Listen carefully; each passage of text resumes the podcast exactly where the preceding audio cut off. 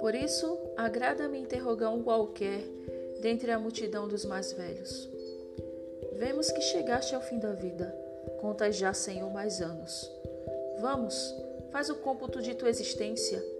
Calcula quanto deste tempo credor, amante superior cliente, te subtraiu e quanto ainda as querelas conjugais, as reprimendas aos escravos, as atarefadas perambulações da cidade acrescenta as doenças que nós próprios nos causamos e também todo o tempo perdido. Verás que tem menos anos de vida do que contas. Faz um esforço de memória. Quanto tiveste uma resolução seguida? Quão poucas vezes um dia qualquer decorreu, como planejaras? Quando empregaste teu tempo contigo mesmo? Quando mantiveste a aparência imperturbável, o ânimo intrépido, Quantas obras fizeste para ti próprio? Quantos não terão esbanjado tua vida sem que percebesses o que estavas perdendo? O quanto de tua vida não subtraíram sofrimentos desnecessários, tolos contentamentos, ávidas paixões, inúteis conversações, e quão pouco não te restou do que era teu? Compreendes que morres prematuramente.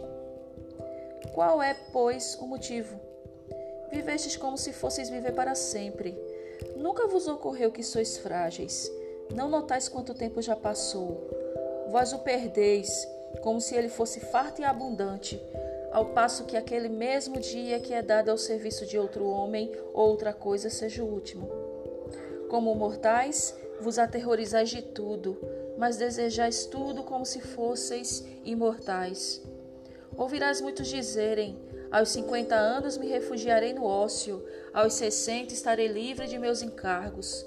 E que fiador tens de uma vida tão longa? E quem garantirá que tudo irá conforme planejas?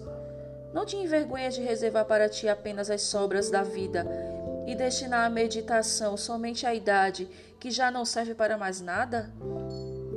Quão tarde começas a viver quando já é hora de deixar de fazê-lo? Que negligência tão louca dos mortais!